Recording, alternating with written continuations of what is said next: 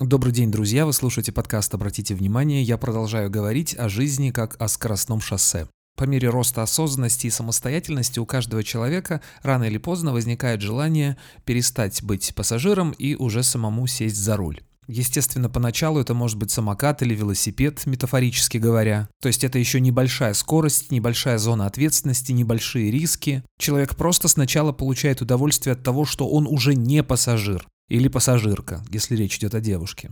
Удовольствие от того, что не меня куда-то везут, а я уже сам куда-то еду. Причем поначалу даже не важно куда. Через какое-то время может захотеться увеличить скорость. Я не просто еду за рулем, а я хочу ехать за рулем быстро, с ветерком. И здесь может возникнуть желание пересесть на автомобиль или на мотоцикл.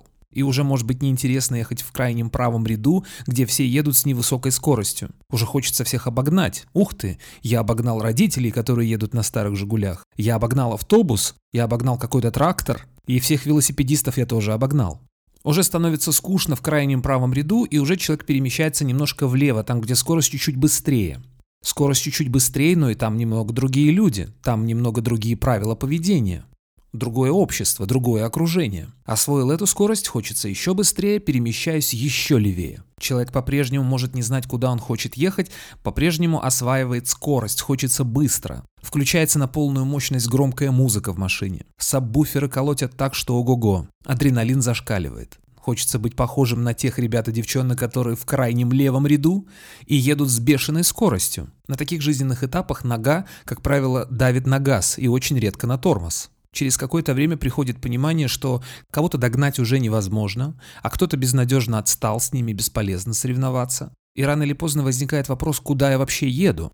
И в этот момент выключается громкая музыка в машине, и становятся слышны другие звуки. Например, на панели приборов давным-давно мигают кнопочки, стоит какой-то писк, бибиканье, машина предупреждает, что надо пристегнуться, заканчивается бензин, какие-то еще предупреждающие сигналы на панели приборов. Что я имею в виду, когда я говорю выключить громкую музыку? Это значит перестать уходить от реальности и начать обращать внимание на то, что есть внутри машины, а не снаружи. Задаваться вопросом, а со мной что происходит? И тут может выясниться, что на заднем сиденье сидит перепуганный насмерть ребенок, а на соседнем кресле сидит какой-то посторонний человек, который совсем недавно был близким. Возможно, впервые в жизни выясняется, что навигатор вообще никогда не работал. Сантиметровый слой пыли на навигаторе и можно, конечно, прибегнуть к старой стратегии и громко включить музыку, чтобы не слышать и не видеть всего этого. Но развидеть это невозможно. Неверной стратегией также будет резко нажать на тормоз. Потому что если вы едете в крайнем левом ряду на бешеной скорости и резко нажимаете на тормоз, это очень чревато может быть. Но в том-то и дело, что когда человек находится в экстремальной ситуации, думать и поступать рационально получается не всегда. В знаменитой книге «Поток» автор Михай Чиксент-Михаи рассказывает вот такой случай, который произошел на самом деле. Летел самолет, и инструктор выдавал парашюты парашютистам. И так получилось, что закончились парашюты для правшей. Остались только для левшей, для тех, у кого левая рука лучше работает. И один вот этот парашют, который предназначен для левшей, достался одному человеку, который был правша. И несмотря на то, что инструктор подробно объяснил, что это такой же обычный парашют, только кольцо находится на несколько сантиметров левее, тем не менее этот человек разбился. И когда осматривали тело, то увидели, что в том месте, где обычно бывает кольцо у парашютов, предназначенных для правшей, разорвана одежда. То есть человек в полете судорожно пытался открыть парашют, дергая за кольцо там, где кольца нет. Он содрал все ногти в кровь, но кольца там не было. Кольцо находилось в нескольких сантиметрах левее. Но была паника, был дикий страх, и человек не в состоянии был принять рациональное решение, хотя это был нормальный, адекватный парашютист. Так вот, в экстремальной ситуации резко нажимать на тормоз неконструктивно. Нужно, не прекращая движение, ничего особенно не меняя, плавно снижать скорость и перемещаться на ряд правее. Если по-прежнему быстро, еще правее. Если все еще быстро, еще правее в тот ряд, где еще меньше скорость. Потому что пока жизнь находится в разбалансированном состоянии, ехать с огромной скоростью крайне проблематично. Что я имею в виду, когда я говорю панель приборов и вот эти лампочки, предупреждающие звуки? Это наша интуиция, это наша тревога, которая нам подсказывает, что впереди нас ждет что-то неприятное, возможно. Если долго не обращать внимания на эту тревогу, на эти предупреждающие знаки, то это может перерасти в панику, и может со временем привести к катастрофе. И поэтому очень важно, когда в самом начале жизненного пути человек пробует, а с какой скоростью я могу ехать, и пытается найти золотую середину между вот этими крайностями, когда человека кидает из стороны в сторону. Очень важно вовремя остановиться и вспомнить, а куда я вообще еду. Не быстрее других, а с той скоростью, с которой нужно мне. Не туда, куда все, а туда, куда я хочу. И на том транспортном средстве, на котором я хочу. И с теми людьми, с которыми мне по пути. Теперь, что касается навигатора. Когда человек уже более или менее понял, на чем он хочет ехать, когда более или менее освоил скорость, уже возникает вопрос, а куда я хочу ехать?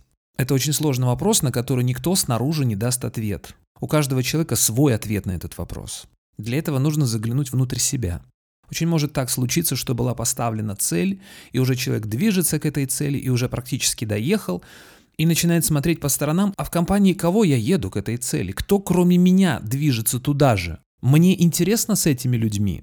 И может выясниться, что это и не моя цель была вовсе. И здесь тоже очень важно вовремя спохватиться и перенастроить навигатор, задать себе другую какую-то цель.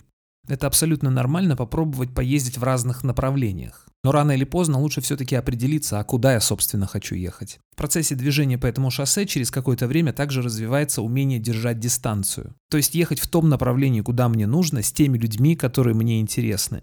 Но не приближаться слишком близко, чтобы не было аварийной ситуации. И не отдаляться слишком далеко, потому что человек — это существо социальное — и нам важно быть вместе с теми людьми, которые нам интересны. Время от времени мотивация может меняться. Бывают периоды высокой мотивации, сниженной мотивации. Так вот, когда мотивация не очень высокая, нужно перемещаться э, в правый ряд, где не очень высокая скорость, чтобы не прекращать движение, но и не расходовать понапрасну силы.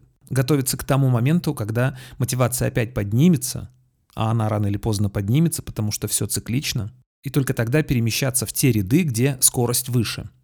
Нет смысла плестись с черепашьей скоростью, если есть силы и желание ехать быстрее. Но и заставлять себя ехать из последних сил на высоких скоростях, хотя нет ни желания, ни возможностей, тоже неразумно.